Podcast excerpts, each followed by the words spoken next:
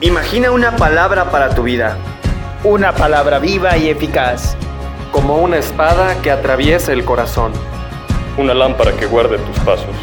Como una luz en tu camino. Una palabra que viene a darte vida. Y vida en abundancia. Esto es...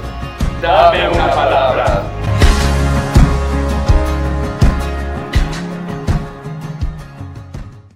¿Qué tal? Saludos amigos y amigas que nos escuchan a través de este subpodcast Dame una palabra. De nueva cuenta el Padre Adrián Ramos Ruelas, como cada domingo, les quiero compartir la lectura del Santo Evangelio, así como la reflexión. Según San Marcos, capítulo 1, versículos del 14 al 20. Después de que arrestaron a Juan el Bautista, Jesús se fue a Galilea para predicar el Evangelio de Dios y decía, Se ha cumplido el tiempo y el reino de Dios ya está cerca. Arrepiéntanse y crean en el Evangelio. Caminaba Jesús por la orilla del lago de Galilea, cuando vio a Simón y a su hermano Andrés echando las redes en el lago, pues eran pescadores. Jesús les dijo, Síganme, y haré de ustedes pescadores de hombres. Inmediatamente dejaron las redes y lo siguieron. Un poco más adelante vio a Santiago y a Juan, hijos de Zebedeo, que estaban en una barca remendando sus redes. Los llamó y ellos, dejando en la barca a su padre con los trabajadores, se fueron con Jesús. Palabra del Señor. Gloria a ti, Señor Jesús. Espíritu Santo, fuente de luz, ilumínanos. Amigos, Fuimos testigos hace algunos años del poder arrollador de atracción de una de las voces que más atractivo han hecho el mensaje del Evangelio de los últimos tiempos, San Juan Pablo II, que ha motivado con su seguimiento fiel a la palabra del Señor a cientos de jóvenes y seminaristas de todo el mundo, de los cuales muchos de ellos hoy somos sacerdotes y otros son muy buenos fieles cristianos. Podemos pensar entonces, si la palabra de un hombre, aunque carismático, pero de un hombre, tiene esa fuerza, con cuánta mayor razón la palabra poderosa de Jesús es capaz de atraer y cambiar los corazones más difíciles de transformar. Se necesita una palabra viva, como lo es la palabra de Dios, y un terreno fértil para acogerla y hacerla fructificar. Queridos hermanos, inmersos en la cultura del ruido, de las múltiples noticias, de los bombardeos de información, llega como anillo al dedo a nosotros una palabra a la cual debemos rendirle majestad. La palabra santa o divina, contenida en la Biblia o Sagradas Escrituras, que ha sido el libro más impreso y vendido en el mundo, el más leído, pero paradójicamente el más empolvado e ignorado. ¿Por qué digo que ignorado?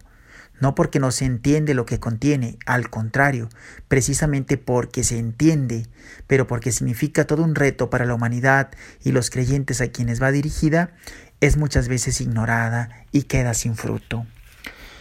Hoy, confundidos por tantos argumentos, opiniones, ideas y toneladas de información que nos llegan ahora con los dispositivos que muchos poseemos, necesitamos una palabra sólida, que sea en verdad punto de referencia seguro, que nos oriente, nos ilumine, nos muestre el camino para vivir bien. Esa palabra está muy a nuestro alcance y hoy le queremos dar solemnidad. Es una palabra siempre viva y adecuada a nuestros deseos más sinceros de alcanzar plenitud, felicidad, paz. Es la palabra siempre fresca de Dios, proclamada en la liturgia, usada también en muchos discursos de motivación, empleada en retiros, ejercicios, catequesis, epitafios, etc., que requiere de una actitud seria de nuestra parte para escucharla con reverencia y devoción en un clima de silencio y de recogimiento, porque es capaz de transformar y transformarnos.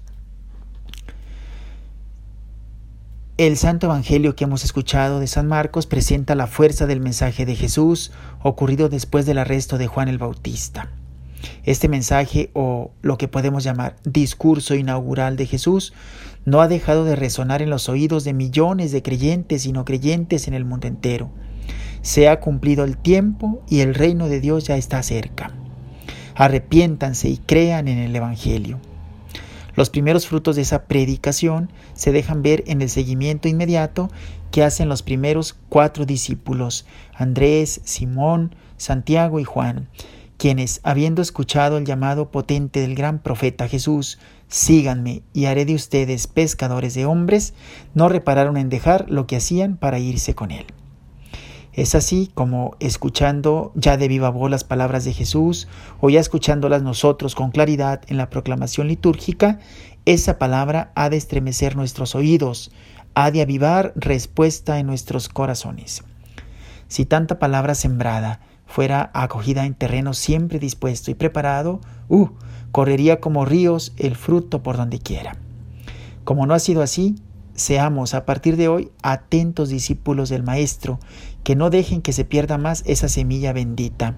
Antes bien, propongámonos desde hoy invocar suavemente al Espíritu Santo para que nos ayude a escuchar la palabra e interiorizarla hasta encarnarla en nuestra persona y con nuestras acciones a María Santísima, modelo de escucha atenta de la palabra de Dios, que hizo posible la encarnación del Verbo en su seno, encomendemos esta diaria tarea de los discípulos de su Hijo, para que no nos falte jamás este nutritivo alimento espiritual que sostiene tantas vidas entregadas por su causa, tantas vocaciones generadas por su influjo. San José, hombre silencioso y contemplativo, ayúdanos a sumergirnos en el misterio del amor de Dios, permitiéndole que nos hable hoy para ya nunca más soltarlo. Yo los bendigo en el nombre del Padre y del Hijo y del Espíritu Santo. Amén.